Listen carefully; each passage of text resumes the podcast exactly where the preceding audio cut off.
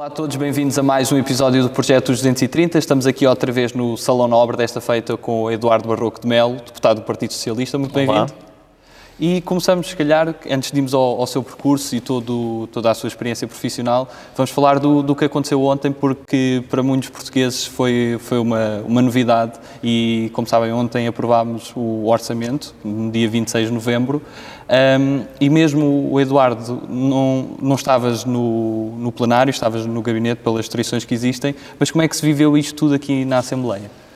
Um, bem, em primeiro lugar, obviamente, quero agradecer-vos o, o, convite para, para participar neste vosso projeto. Eu acho, acho que é interessante e importante que, que as pessoas possam conhecer os deputados da Assembleia da República. Acho que esta é a primeira vez, eventualmente, que se faz um projeto, de facto, com este fôlego, para podermos conhecer os, aqueles que, no fundo, estão a representar população portuguesa e, portanto, obrigado pelo convite. Acho que isto é uma iniciativa muito importante.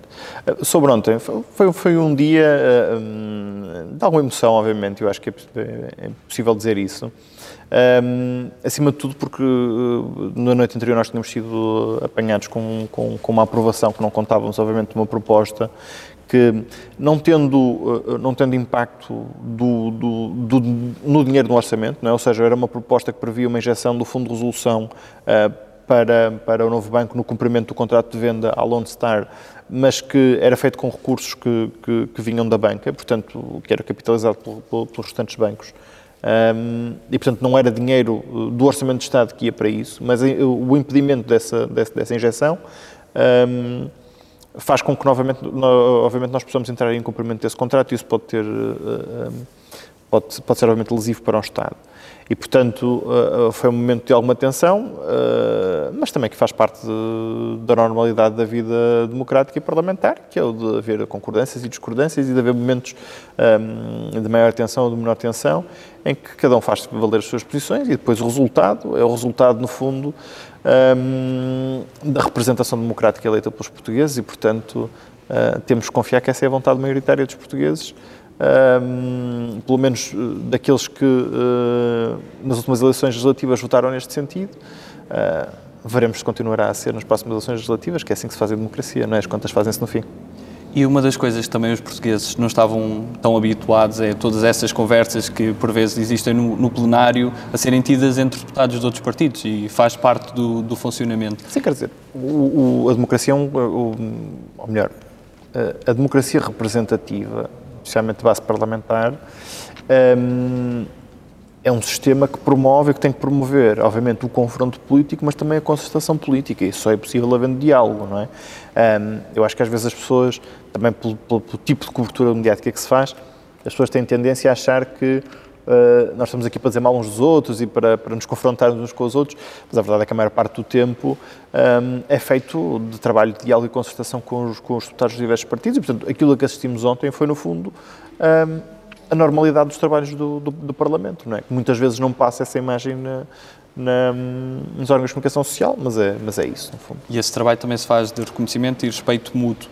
Que te pergunto também, sem ser da bancada do Partido Socialista, quem é que é o deputado que tu também tens uma admiração por ser um deputado exemplar? uh, isso é uma pergunta difícil porque são, são, são vários. Uh, uma das pessoas que eu acho que, que aprendi a respeitar sempre, ainda antes de, de, de estar na Assembleia da República, uh, e que, um, que pelo qual tenho um imenso respeito, de facto, que acho que é um, um estudante parlamentar, é o deputado António Filipe do, do Partido Comunista Português, por exemplo. Um, acho que é uma pessoa com larga experiência, obviamente, com muito conhecimento, e independentemente de podermos discordar, uh, obviamente, de uma série de coisas, um, é um parlamentar que me merece muito respeito.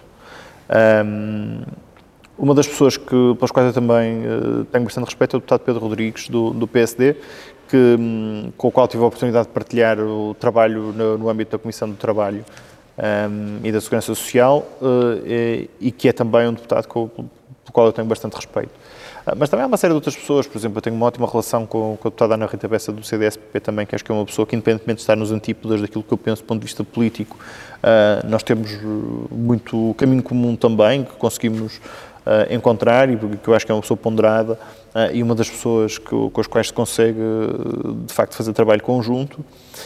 E, portanto, quer dizer, acho que já consegui dar aqui exemplos de uma ponta à outra do Parlamento. há, um grande respeito mútuo, obviamente, pelos outros deputados, independentemente de nós podermos, obviamente, ter essa discordância. Agora, indo diretamente à tua vida, ao teu percurso e começando pelo início, tu nasceste em Gaia e cresceste em Gaia. Como é que foi toda essa vivência na, na infância, no, no período escolar? Uh, foi uma, vivência boa. Uh, é? Eu, uh, nasci em 88 e, portanto, a minha infância é nos anos 90. É? Os anos 90 são uma década interessante e estranha do ponto de vista estético, cultural, etc. A Vila Nova de Gaia é uma cidade que tem vindo a crescer muito nos últimos anos, é de ser, o maior conselho do país neste momento, e nessa fase, nessa fase também era uma fase de grande expansão. Uh, e, portanto, quando, quando eu nasci e na minha infância havia uh, uma certa dinâmica da cidade que se sentia um, de crescimento, um, e, portanto, era uma cidade que hoje em dia, se calhar, tem outro tipo de, de vivência mais centrada sobre, sobre si própria, como uma grande cidade de serviços e também, obviamente, como parte uh, industrial e até agrícola em, uh, relevante, mas um, mas era uma cidade em que, em que sentíamos que de facto havia muita gente a chegar, não é? Muita gente um, a aparecer de novo na cidade. Isso é interessante porque ajuda, obviamente, a conhecermos pessoas diferentes, um, com diferentes perspectivas, com diferentes um, backgrounds, não é? Eu não, não, gosto de usar estrangeirismos, mas agora também não me estava a lembrar de outra palavra. e acima de tudo foi uma vivência boa, porque era uma cidade, continua a ser uma cidade ótima para se viver, para se crescer. Eu passava o meu tempo a brincar na rua, basicamente. Era um miúdo relativamente rebelde, que adorava andar de bicicleta e partir pedais de bicicleta, essencialmente a fazer derrapagens, uh, ia jogar futebol na rua.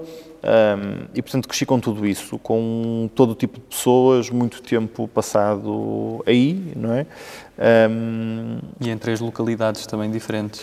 Sim, quer dizer, eu, eu, eu, eu de facto sou natural de Santa Marinha e, portanto, nos meus primeiros dois anos de vida um, vivi aí. Depois mudei-me para o lado, uh, para Mafamudo, que é, que é a maior freguesia de, de Vila Nova de Gaia, um, embora mais ou menos na mesma, na mesma zona, e, um, e depois mais tarde, com 13 anos talvez, é que mudei para, para Arcozelo. Uh, aí para uma realidade totalmente dif diferente, porque saí do centro urbano de, de Vila Nova de Gaia. Para vir para uma das freguesias mais a sul do Conselho, uh, mais perto da praia também, um, mas, eh, mas aí senti um bocadinho mais a diferença de, de vivência, não é? Porque já eram, no, é a mesma cidade, mas com, com uh, formas de vida diferentes. Um, e, um, isso é bom, eu, eu acho que também me permitiu perceber uh, a pluralidade que existe no meu Conselho, isso é positivo e tiveste em diversas escolas e depois começas a ganhar o teu gosto pela ciência e tiveste inclusivamente numa associação juvenil. Sim, eu, eu desde muito miúdo que, que havia duas coisas que eu gostava muito. Eu gostava muito de ler um, e gostava muito de ciência. Eu desde que me lembro queria ser cientista. Um, e portanto sempre foi isso é uma coisa sempre mais ou menos constante da minha vida. Um, aliás, eu costumo dizer que o meu interesse pela política e o interesse pela, pela, pela ciência são mais ou menos uh, motivados pela mesma razão, que é como é que nós conseguimos construir comunidades melhores e como é que nós conseguimos ajudar os outros. Um, e, portanto, de alguma maneira, uh, um, sempre tive essa motivação. E a determinada altura, quando eu tinha uns 15 anos, talvez já, um, um amigo meu uh, tinha conhecido essa, essa associação, a Associação Juvenil de Ciência, é uma história curiosa, porque o meu orientador de tese de mestrado, que é meu orientador também de, de doutoramento, que é, que é, o professor Pedro Saraiva, que foi deputado do PSD, foi, foi fundador da, da Associação Juvenil de Ciência, por acaso, e portanto acabou por haver aqui um conjunto de ligações uh, na nossa vida que é interessante, mas uh, na altura era a única associação, e acho que continua a ser, a única associação juvenil dedicada à promoção de ciência, um, isso permitiu-me conhecer pessoas de todo o país, permitiu-me entrar em atividades diversas. Um, na altura nós constituímos o núcleo, o núcleo do Porto, uh, que fizemos questão de mudar de nome para núcleo de Porto Gaia, porque éramos todos de Gaia, mas... Mas sim, ah, foi, foi o meu primeiro contacto com o associativismo. Já tinha tido essa oportunidade no associativismo estudantil uh, no secundário, em que algumas vezes fui abordado para, para, para participar um, na Associação de Estudantes, mas não tinha, nessa altura, não era, não era falta de vontade, porque eu já, já, já tinha hum, despertado desde muito novo para, para, para uma certa consciência política, mas hum, hum, sem querer que os meus colegas da altura me levassem a mal, achava que havia alguma imaturidade na forma como se fazia, como se fazia o associativismo nessa altura. Um, e, portanto, acabei por não fazer isso e, portanto, o meu, meu contacto, de facto, com o associativismo é com o associativismo juvenil e com a ciência, sim. Esta piada por tu disseste essa questão de serem de Gaia e terem que ter Gaia no nome. Sim. Achas que ainda há um, alguma disputa entre Gaia e Porto saudável? Não, não acho que de... seja uma questão de... Não acho, não acho, não no Porto dizem muito que abaixo do Douro são todos mortos, incluindo Sim, Gaia. Eh, não, vamos lá ver. Eh, do ponto de vista histórico, eh, o Porto cresce à sombra de Gaia, no sentido em que Vila Nova de Gaia era a zona onde havia as quintas e, portanto, onde havia produção agrícola. E e o Porto era a zona onde se fazia o comércio, essencialmente. Por isso é que hoje em dia nós dizemos que é o vinho do Porto, apesar de ser armazenado em Gaia, não é? Portanto, o comércio fazia-se a partir do Porto, mas a produção era feita a partir de Gaia. E, portanto, eh, eh, há uma simbiose grande entre as duas cidades, não, é, não, não acho que haja esse tipo de, de disputa.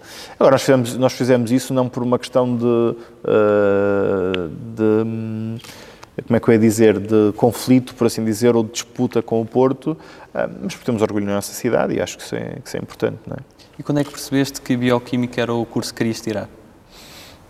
Ora bem, eu, eu costumo dizer que um dos livros mais marcantes da minha vida, não é o mais marcante, porque os outros são marcantes por outras, por outras uh, razões, mas um, um, dos livros mais marcantes da minha vida foi um, uh, um livro que eu agora não me recordo exatamente do, novo, mas era, do nome, mas era um livro pequenino que era meio cartoon, mas eh, divulgação de ciência, ehm, que há de ser de alguns do início dos anos 90, e que era uh, um livro de genética para crianças. Ehm, e sempre fui muito atraído pela biologia molecular, exatamente desde aí. Um, depois houve uma altura, eu, eu também cresci nessa fase, que é quando apareceu o, as séries do, do CSI, toda a gente descobriu a genética e toda a gente queria ir para a polícia científica, que é uma coisa que obviamente é um disparate, que a maior parte das pessoas uh, achava que, que, que, ir para a polícia técnica ou ir para a polícia científica é fazer aquilo que se via na televisão. Uh, e houve aí um boom da genética nessa altura. Mas eu, eu uh, tive esse interesse desde antes exatamente por causa desse livro. E, como quase tudo na minha vida, fui lendo sobre isso, não é? E, portanto, percebi que queria fazer investigação na minha vida um, e que o melhor curso para fazer investigação nas ciências da vida era bioquímica. Depois reforcei isso numa visita de estudo à Universidade do Porto, em que tivemos a oportunidade de visitar alguns laboratórios, de falar com algumas pessoas de diversos cursos. Um, e, de facto, desde muito, muito cedo eu percebi um que queria ser cientista e para aí desde os meus 13 anos queria fazer bioquímica porque era investigação em genética aquilo que eu queria fazer. Depois no mestrado tu tens uma tese sobre bioempreendedorismo. O que é Sim. que é muito sucintamente, o que é que é esta realidade? Eu fiz uma tese em bioempreendedorismo por entender que há duas coisas que são fundamentais na ciência. A primeira é a ciência uh, fundamental e, portanto, é, é relevante que nós tenhamos espaço para que as pessoas possam fazer uh, investigação sem terem a pressão do qual é o proveito económico que vamos tirar daqui. Uh, e depois há, uma, há uma, uma, uma, parte relevante que é a aplicação da ciência. Uh, o bioempreendedorismo não surge por eu ter um particular interesse na monetização do conhecimento, por assim dizer, mas essencialmente por aquilo que eu estava a dizer há bocado, que é o interesse da ciência é também o interesse de como é que se pode provocar mudança e, portanto, como é que se pode, de alguma forma, ajudar as pessoas através da ciência a construir melhores comunidades. E para isso nós precisamos de estruturas que possam trazer produtos e serviços que possam ajudar as pessoas a isso. E, portanto, a minha preocupação com o bioempreendedorismo era exatamente hum, perceber como é que podíamos contribuir para algum desfazamento que existe entre a investigação uh, fundamental e a investigação aplicada. Especialmente as ciências da vida, porque têm muitas particularidades, enfim, não, não quero ser maçador, mas têm muitas particularidades do ponto de vista de, do tipo de investimento que necessitam, a duração do investimento, isso tem impactos da forma também como se gerem esse tipo de projetos empresariais e, portanto, eh, isso suscitou-me esse interesse. E também fiz isso de forma mais ou menos cruzada com o meu interesse na educação, não é? Porque uma das coisas que me preocupava na altura eu acabei por não ir depois por motivos administrativos, mas eu estava para fazer a minha tese de mestrado inicialmente com o, o Instituto Karolinska na Suécia, que é uh, uma das melhores uh, universidades do mundo dentro desta área de ciências da vida. Um, e, um, e, eles tinham um, um, programa de bioempreendedorismo de mestrado e estava a tentar perceber se aquilo era de facto útil para as pessoas. E essa é uma questão também que, que para mim é, é, relevante, que é perceber que tipo de, uh, de resultados é que nós obtemos, não é? Um, e, portanto, era interessante poder avaliar se nós podíamos criar programas de formação, de educação formal, não que estimulassem as pessoas para fazer empresas, porque isso é uma coisa que as pessoas ou querem fazer ou não querem fazer, acho que não é esse o objetivo da educação formal, mas que, querendo fazê-lo, que ferramentas é que precisavam ter para ter algum sucesso nisso. Uh, e, portanto, eu fui tentando fazer isto para perceber que tipo de competências é que eram necessárias para construir programas de educação formal que pudessem uh, chegar a este objetivo. Todo o teu estudo no ensino superior é feito em Coimbra, a cidade dos estudantes, a cidade da Velha Cabra, do, do movimento estudantil, e o seu expoente é a Associação Académica de Coimbra. E tu desempenhaste lá várias funções, inclusive a de presidente. O que é que te marcou mais nesse período todo? um, isso é muito difícil porque há muitos momentos marcantes da, da minha vida em Coimbra. Obviamente há um, um, momento que me marca muito como dirigente associativo, que foi há 10 anos atrás, foi a manifestação de 17 de novembro de 2010, em que nós fizemos uma manifestação estudantil desde 1994 e trouxemos mais de 6 mil estudantes de Coimbra para aqui. Eh, numa altura em que isso teve muito impacto, eh, porque, porque estávamos no início da crise financeira internacional, porque havia hum, restrições um, eh, do ponto de vista dos apoios da ação social. O Decreto-Lei 70 de 2010 veio regular as prestações sociais, incluía as bolsas de estudo, e significava que milhares de pessoas deixavam de estar abrangidas por bolsa de estudo.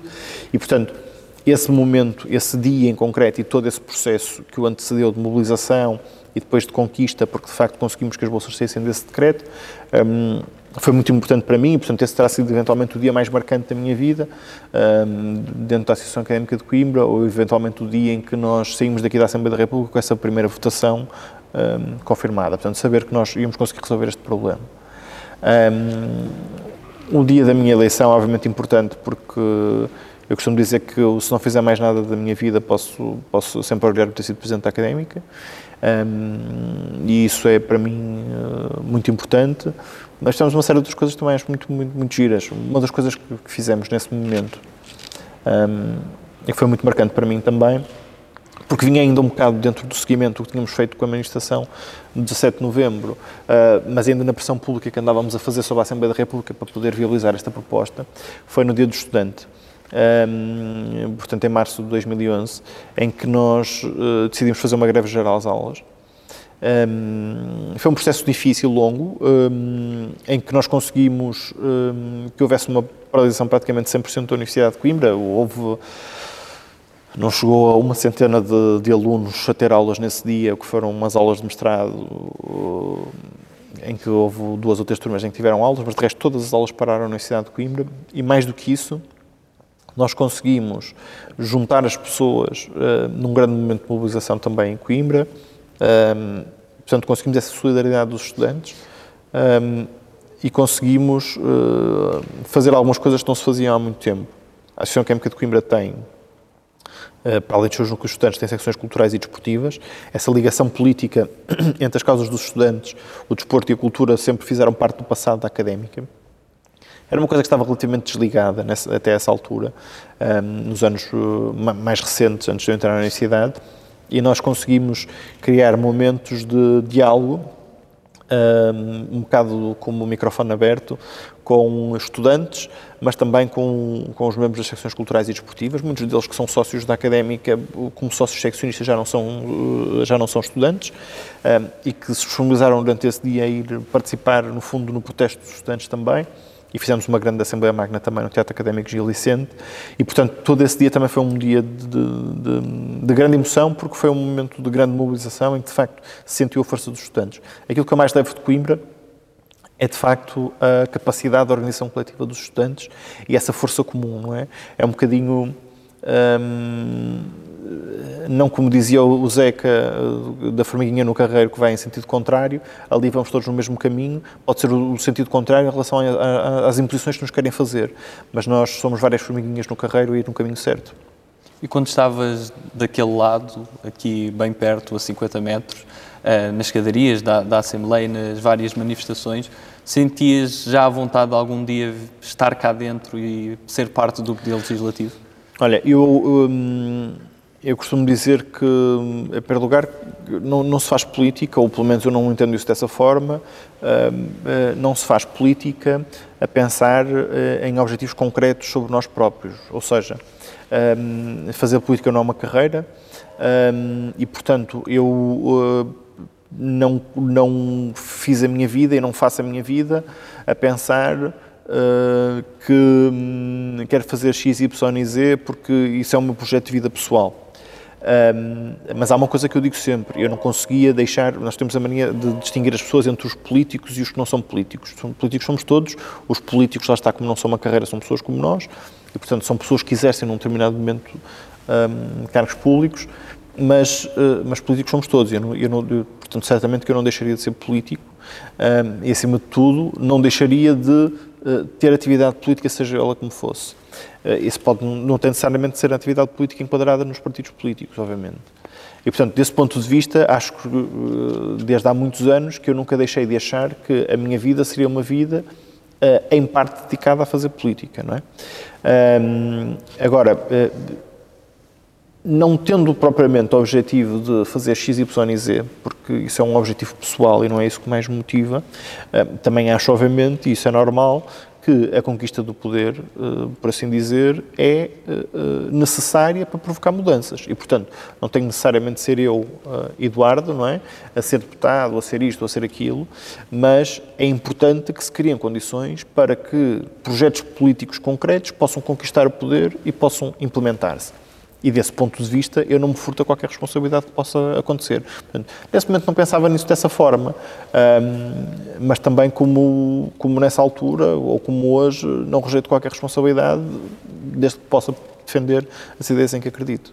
Então vamos avançar agora para a nossa secção de perguntas do, do público e temos aqui duas questões interessantes de dois dos nossos seguidores, o Pedro Taborda e o André Batista. O Pedro pergunta como melhorar as condições de trabalho dos bolseiros em Portugal. Ah, bem, ah, eu diria que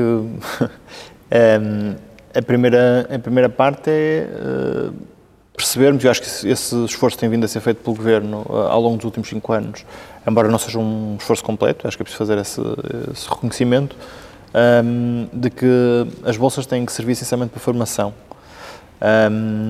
e nós continuamos a ter ciência feita à base de bolsas que não são de formação. Pronto.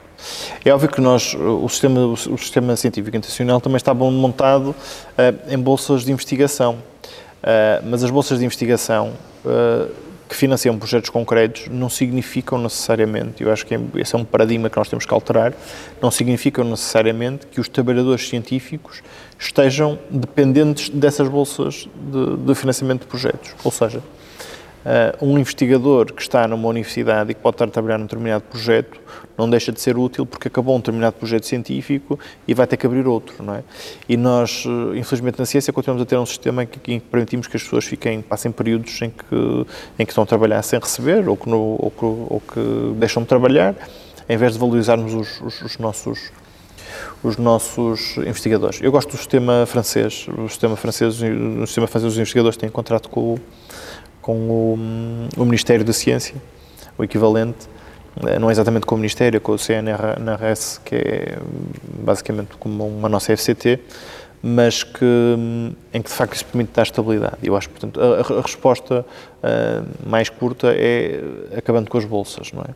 Ou limitando as bolsas a determinados, a determinados objetivos concretos, que são de formação, que não são de trabalho. Pergunta do André é, tirando a pandemia, qual é o maior problema de Portugal? o maior problema de Portugal? Uh, isso é muito difícil de, de, dizer, porque eu acho que nós temos... Uh, quer dizer, nós temos, e é preciso dizer isso, temos uma evolução fantástica enquanto país no, no nosso tempo de democracia. Acho que valorizamos muito pouco a evolução que o nosso país fez uh, do oscurantismo em que estava em, até 74 um, para os dias de hoje mas continuamos a ter muitos problemas, obviamente. Um, para mim, o, o, principal problema, e é por isso também que sou socialista, um, continua a ser um, a injustiça. a injustiça entendida no sentido lato, portanto, nos vários sentidos que a palavra compreende, não é? Eu acho que hum, o socialismo é sempre a busca pela justiça, pela justiça social, pela justiça económica, etc., pela, pela, pela possibilidade de desenvolvimento das pessoas livres, e, portanto, esse continua a ser o grande problema de Portugal e não só. Agora vamos avançar para a segunda parte da, da nossa entrevista, a parte, tal parte mais dinâmica. Sim. E a primeira pergunta que te faço é qual é, no teu entender, a maior gordura do Estado?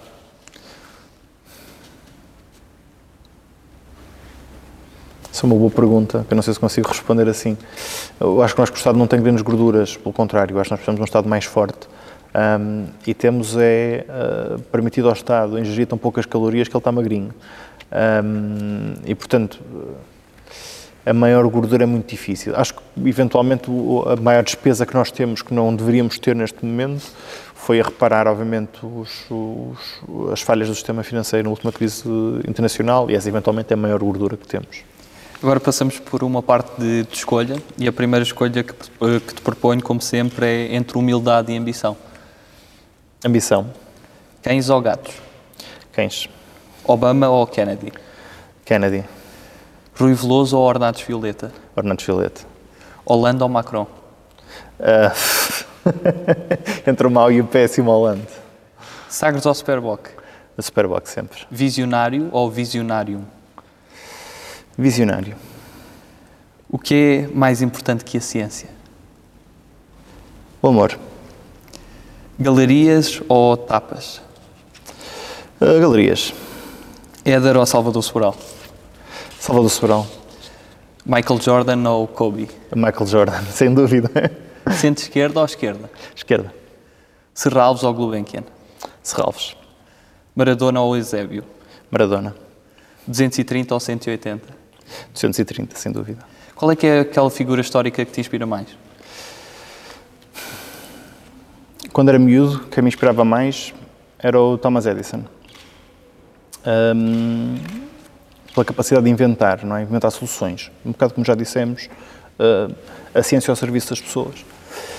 Um, e, portanto, essa é provavelmente a pessoa que me inspira mais. Um, a minha referência principal, não, sei se, é a pessoa que mais me inspira, mas a minha referência principal é o Edward Bernstein, que, que, é, no fundo, o fundador da social-democracia, Uh, e em que me desperta para a possibilidade de um socialismo uh, que não é revolucionário, que é um socialismo reformista, dentro de um quadro uh, de uma democracia representativa, democrática, liberal, por assim dizer, que é aquilo em que eu acredito. E, portanto, eventualmente, essa pode ser a minha maior inspiração. E se pudesse escolher alguém para convidares para almoçar e teres um almoço privado com essa pessoa, quem é que seria? Uma pessoa que, com quem nunca tenhas almoçado? Já agora, qual é que seria o prato principal desse jantar ou almoço? Ah, isso, essa parte é a parte fácil, que é a francesinha. Um... Em que sítio do Porto? Ou de Gaia? É, pois, exatamente. Se calhar diria em Gaia. Em Gaia? Uh, no Lucanda, eventualmente. Um, mas uh, figura é difícil, porque há figuras para todos os gostos, não é? Uma pessoa com a qual eu gostava muito de almoçar um dia era o Noam Chomsky, por exemplo. Um, mas também gostava muito, por exemplo, isso é uma, uma, admiração académica que eu tenho também, de almoçar com a Mariana Mazzucato, um, que eu acho que podia ser uh, muito interessante, exatamente porque eu partilho muitas ideias dela e absorvo muito o meu trabalho académico também no trabalho dela. Um, por outro lado, se formos para coisas totalmente distintas, não pensando se calhar nessa questão mais, mais intelectual, um, o Michael Jordan. E no mundo musical, quem é que tu gostas mais de, de ouvir? Ah, no mundo musical, infelizmente não podia almoçar com essa pessoa que era o Jim Morrison. Uh, a minha banda preferida são os Doors, obviamente, não, sem dúvida. Mas eu tenho um gosto musical muito eclético um, e, portanto, enfim, uh, eu tanto vou, sei lá, da música jazz para uma música uh, mais uh, new metal, por exemplo, foi uma coisa com a qual eu cresci a minha geração, uh, ou não sei, quer dizer, gosto de estilos muito diferentes. Gosto muito de hip hop, por exemplo, também. gosto muito de quase tudo, desde que seja boa música. Gosto muito de música erudita também, portanto, enfim. E de filmes, alguma preferência especial? Um, de filmes tenho algumas preferências. Eu acho que, uh, não direi um filme propriamente, porque não é um filme, mas uh, adoro Star Wars. Aliás, como mais que vocês podem ver ali na minha, na minha mochila da, da, do computador. Um, adoro Star Wars e, portanto, acho que isso está no topo, assim como, como os Sopranos também, especialmente os primeiros dois filmes. O terceiro filme não é um filme tão bom, mas, uh, mas são os dois as minhas preferências em termos de filmes. Qual é aquele país que tu nunca visitaste e gostarias de visitar? Islândia. Islândia? Alguma razão especial? Não. Reykjavik só ou ilha toda? Não, gostava de visitar uh, por todo lado. A minha viagem de sonho não era aí. Uh, a minha viagem de sonho era um bocado fazer aquele percurso que o, que o, que o Che Guevara fez e que fez despertar para, para o socialismo, uh, que era fazer a América do Sul de, de mota. Essa era a minha viagem de sonho. E sinto uma grande uh, proximidade e uma certa, um certo interesse também com a política sul-americana. Uh, mas gostava muito de ver, de ver, a Islândia, porque acho que é um país lindíssimo e, portanto, tenho esse sonho, como tenho o sonho de ver outros países também, como é óbvio, mas sim. No caso de Serviços Portugal, no Executivo, qual é que achas que seria o Ministério que terias mais competências e terias mais à vontade para desempenhar isso funções? É, isso é uma pergunta difícil de, de, responder por uma razão que eu acho que é importante também desconstruir.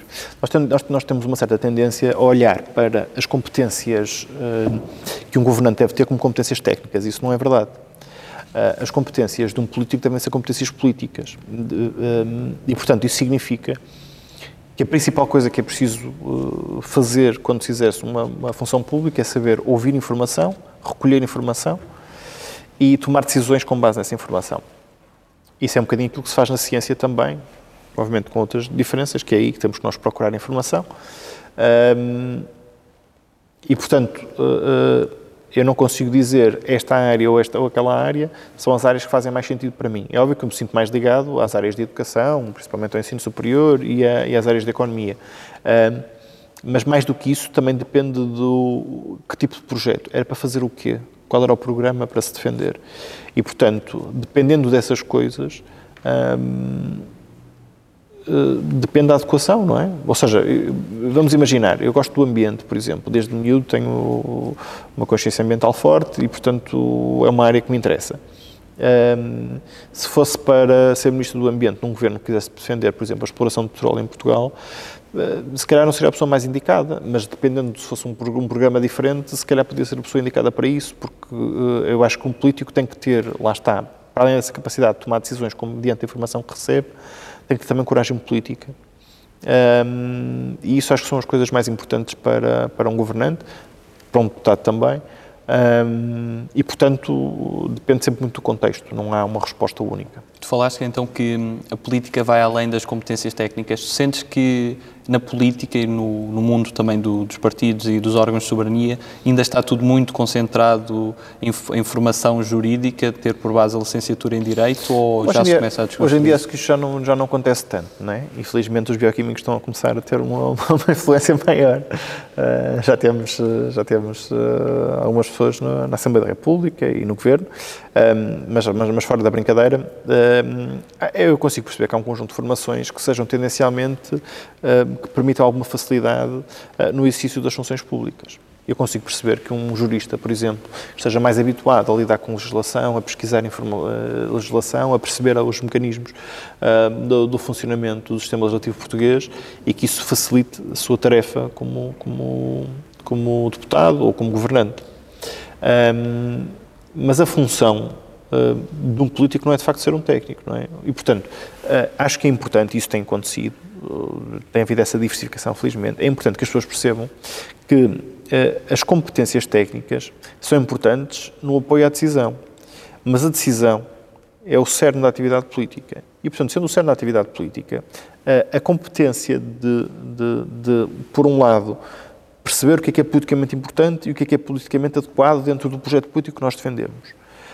Um, e depois, por outro lado, a, a, a coragem para a, defender essas, essas, essas, essas decisões ou essas opiniões, independentemente delas passarem ou não passarem num determinado momento, e, portanto, de resistir muitas vezes à pressão contrária para podermos, uh, de facto, manter as nossas opiniões, é muito mais importante do que saber se um jurista podia mais facilmente ir ao site do Parlamento e descobrir uh, que decreto-lei é que está relacionado com o quê para eu poder fazer uma proposta de lei, por exemplo. É? Mas nessa concentração que por vezes existe no mundo do direito, não será também uma pois, falta de abrangência de ok, são só pessoas especializadas em direito e ministérios que, claro, que têm isso, sempre a ligação ao direito, mas, não mesmo, só, mas por isso mesmo é que eu acho que é importante que as pessoas tenham, acima de tudo, outro tipo de, de perspectivas. Repara, eh, uma, uma das coisas que se, que se coloca muitas vezes é eh, essa questão da formação como uma certa exigência, não é? Isso acontece muito a deputados como eu, que são mais novos e, portanto, têm um percurso profissional mais, mais, mais reduzido e que as pessoas lá fora dizem é pá, mas estes tipos foram para lá e são muito novos e não sei o quê e não têm não sei quanta experiência e blá, blá, blá. E eu consigo perceber isso, mas isso uh, tem dois problemas. Em primeiro lugar, é porque esquece que há uma importância grande também nas representações que se tem no Parlamento, porque o Parlamento tem que ser um reflexo da sociedade e nós não podemos excluir franjas da sociedade, nem podemos, que eu acho que isso é muito errado, ter a ideia de que o Parlamento é uma elite das pessoas em Portugal. Um, um sistema democrático, um sistema político em que nós somos governados por uma elite não é um sistema democrático, nem é um sistema que responde às necessidades das pessoas. Um, e depois, por outro lado, um, aquilo que eu acho que é mais importante, mais do que essas competências, é de facto nós conseguirmos ouvir a sociedade, ouvir as suas dificuldades, perceber as suas dificuldades. De que é que me adianta ter o melhor especialista do mundo em, sei lá, numa área qualquer, por exemplo? Ah, de que é que me adianta ter o melhor engenheiro agrónomo do mundo a, ah, a trabalhar, no, por exemplo, na Comissão da Agricultura, se ele não for capaz de perceber quais são as dificuldades que os agricultores sentem no terreno? Ah, e, portanto, ah, essas competências são competências sociais, mas também são competências de. Ou seja, nós, o, o, político, ah, acima de tudo, ou aquele que exerce funções políticas, mais do que ser um técnico, ser um especialista, tem que ser um generalista. E ser um bom jornalista não é fácil. Ou seja, poder distinguir no meio da informação o que é que é mais relevante, poder uh, uh, compreender, relacionar coisas que à partida não estão diretamente relacionadas, portanto conseguir relacionar informação de diversas proveniências para poder construir soluções e construir uh, opiniões sobre isso, isso é muito mais relevante do que ser um ótimo especialista, porque um ótimo especialista pode ser muito útil se tiver todas as outras competências agregadas, obviamente, mas se não estiver, não, não, não, é, isso, não é isso que vai fazer dessa pessoa um bom representante político. Avançamos agora para o nosso segmento de, de palavras soltas. Um, e peço que, que, me digas o que é que vem à cabeça quando, quando mencionar eh, estas palavras. A primeira que escolhi é exatamente educação. Educação uh, lembra-me essencialmente justiça. Eutanásia. Uh, direito. Touradas. Não. Novo banco. Uh, mau banco. Capa negra. Uh, Francinha. Precariedade. Um, precariedade lembra-me geração, porque é o problema da minha geração, essencialmente. Jovens. Um, esperança. Idosos. Uh, respeito. Saudade. Coimbra. Velha cabra. Uh, memórias. Regionalização. Uh, para ontem. Sistema eleitoral. Pequenas melhorias. Futuro. Futuro somos nós. E falámos que não chegámos a abordar que também trabalhaste em Gaia como técnico superior e podemos falar de, disso Sim. agora. Um, tu vês a política como uma missão e, e significa-te que também voltarás também ao, ao mundo uh, profissional uh, fora de, da vida partidária.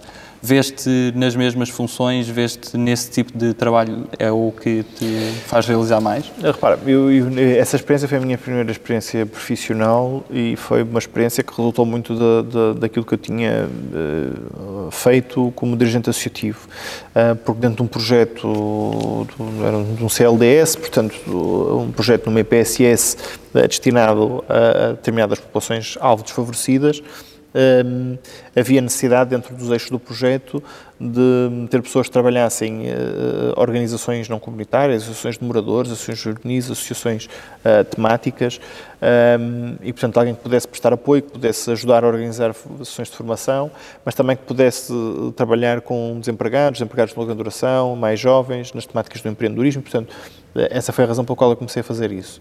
Aprendi muito, essencialmente por trabalhar com, com, com populações um, com carências económicas e sociais, de, aprendi muito sobre, sobre as dificuldades das pessoas, um, aprendi muito sobre a organização do Estado na resposta a essas coisas e na organização das respostas privadas, das respostas sociais privadas a esse, a esse tipo de problemas. E são experiências que são úteis para mim para o trabalho que eu faço neste momento. Não sei se voltarei a essas funções, porque a minha vida, tanto foi no outro sentido, e, e, e eu imagino-me mais facilmente a retornar a fazer eh, vida como, como investigador eh, do que a fazer isso eventualmente, porque, porque acho que é aí que eu posso contribuir. Ou a trabalhar noutras áreas, não sei. Eu não tenho, não tenho eh, se calhar mal, mas não, eu, eu, tenho objetivos na minha vida, obviamente, que vou, que vou gostando de atingir, um, não naquela perspectiva que nós estávamos a dizer, mas de coisas que eu, que eu quero fazer, que me apetece fazer, que eu gosto de fazer. Um, essa experiência foi uma experiência boa exatamente porque eu, nessa altura, achei que precisava de, de estar em contacto com um, esse tipo de mundo para perceber eh, também de que forma é que eu podia ajudar e senti uma grande motivação para fazer isso, ainda hoje em dia. Um, mas eu não sei exatamente o que é que vou fazer sair daqui, ou seja, um, nós quando assumimos funções uh, públicas temos sempre essa certeza ou, ou temos uma carreira profissional uh, que conseguimos manter ao mesmo tempo, não é o meu caso, estou em exclusividade de funções, ou então uh, se tivermos um emprego garantido, eventualmente se formos ou funcionários públicos ou se formos de funcionários numa empresa que de facto nos garanta que, que, que, depois disso, dessa atividade, nós podemos retornar, nós vivemos sempre com incerteza do que é que vamos fazer no dia a seguir. Uh, mas eu também sou novo e, portanto, também não estou muito preocupado com isso. Quero, acima de tudo, fazer alguma coisa que possa, porque é isso que me motiva, de facto, na vida, como disse, ajudar as pessoas, das diversas formas. e, portanto, se isso acontecer, estarei feliz. Se puderes resumir Portugal numa palavra, que palavra escolhes? Uh, bravura. E para terminar, que mensagem é que gostarias de deixar aos portugueses? Uh, eu, acima de tudo, queria dizer aos portugueses que é importante que valorizem um, a democracia. Eu acho que isso é o mais importante. Nós assistimos uh, há 10 anos à crise financeira internacional um, ao aumento de, de, de, movimentos populistas, extremistas, de um grande recrudescimento da, da extrema-direita, especialmente fora de Portugal. Uh, isso aconteceu com o aumento de votação da, da, Liga Norte em Itália, com a Aurora Dourada na Grécia, com o aparecimento do Vox em Espanha. Uh, isso era uma coisa que nós achávamos que era, que era uh, algo que não aconteceria em Portugal. Começamos a perceber agora que nós temos esse efeito mais tardio, mas que temos o mesmo efeito. aquilo que me preocupa mais hoje em dia é a possibilidade de nós vermos o sistema democrático esfarelar e não gostava que a minha geração tivesse que lutar pela mesma que os meus avós teve que lutar. Uh, e, portanto, a maior a mensagem que eu posso deixar, que acho que é o mais relevante, acho que esse é o maior desafio, com todos os outros nós temos hoje em dia, uma pandemia, uma crise económica social, etc., brutal, uh, mas o mais desafio que nós temos hoje em dia é a preservação da democracia e eu acho que essa é a mensagem que eu quero deixar, é preservem, valorizem a democracia e o vosso projeto, felizmente, também ajuda a contribuir para isso. Eduardo, muito obrigado pela tua entrevista. Ora, é obrigado e nós voltaremos aqui com mais entrevistas aqui no Palácio de São, São Bento. Sejam críticos, chateiem-nos, nós precisamos disso para crescer, por isso contamos com a vossa ajuda e com o vosso precioso feedback. Muito obrigado a todos. E terminamos.